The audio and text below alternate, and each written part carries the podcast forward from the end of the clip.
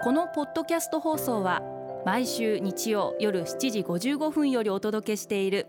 毎日に夢中感動プロデューサー小林翔一を再編集した特別版です。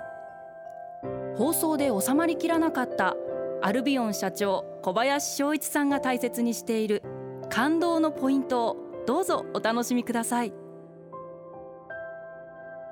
アルビオンの小林翔一です。改革のチャンスって感動じゃないですか？コロナウイルス感染拡大によってまあ今まで想像もできなかった日常があってあのちょっと自分としてもかなり今面食らってるところなんですけどただそうは言ってもやっぱりこういう時だからこそ変えなければいけないことそして改革しなければいけないことっていうのもたくさん出てきて利益的には今年は厳しい状況が続いてるんですけどもじゃあどういうふうにしようか。もちろん広告費削るとかっていうのは当たり前のこととして片側で例えばじゃあ、えー、と年に4回ぐらい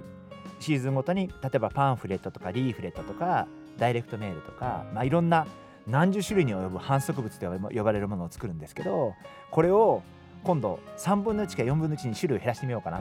そういうことに挑戦をしてみようかなって今実はとっても思っていてそういうことってこういうきっかけがないとなんかこう通常だと「あでもこれ必要なんです」って言われて担当の方に言われて終わっちゃうんですけど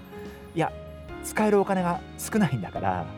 考えようよ。今だから言えることっていうのもあってまあそれを改革と呼ぶかどうか僕は分からないですけどこういう時だからこそもうどうしようもできない状況だからこそやっぱり思いつくアイデアだったりこうしなきゃって思うことだったりっていうこともあってまあそういった意味では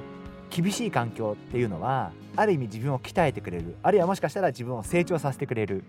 やり方を変えさせてくれるまあそんなチャンスなのかなそんな風に考えてます。一気に状況が厳しくなった時に一番気をつけなければいけないのは誰のために仕事をしてるかっていうことだと思うんです。私も経営者なんで売上が一時期落ちました。やっぱり利益が利益がなくなりましたってとっても嫌なことだし悲しいことなんですけどでも片側でじゃあそのためにどうするか。でも片側でじゃあ急に何か帳尻合わせで売り上げ上げるために急に海外の売り上げ適当に伸ばすとか海外で急に安売りしてみるとかっていろんなことできると思うんですねでもそういうことやっちゃったら多分会社の根幹がずれちゃうんじゃないかなというふうに思っていてやっぱり一喜一憂するんじゃなくて原点として自分は誰のために仕事をしてるんだってことを絶えずそこに戻るっていうのかな。だから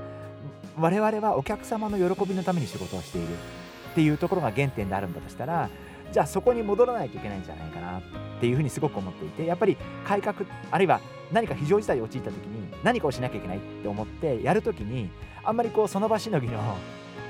短期的な帳尻合わせに走るんじゃなくてやっぱりちゃんと中長期で物事を見て本当に正しいことのために動くそういうことが大事なんじゃないかなと思ってます。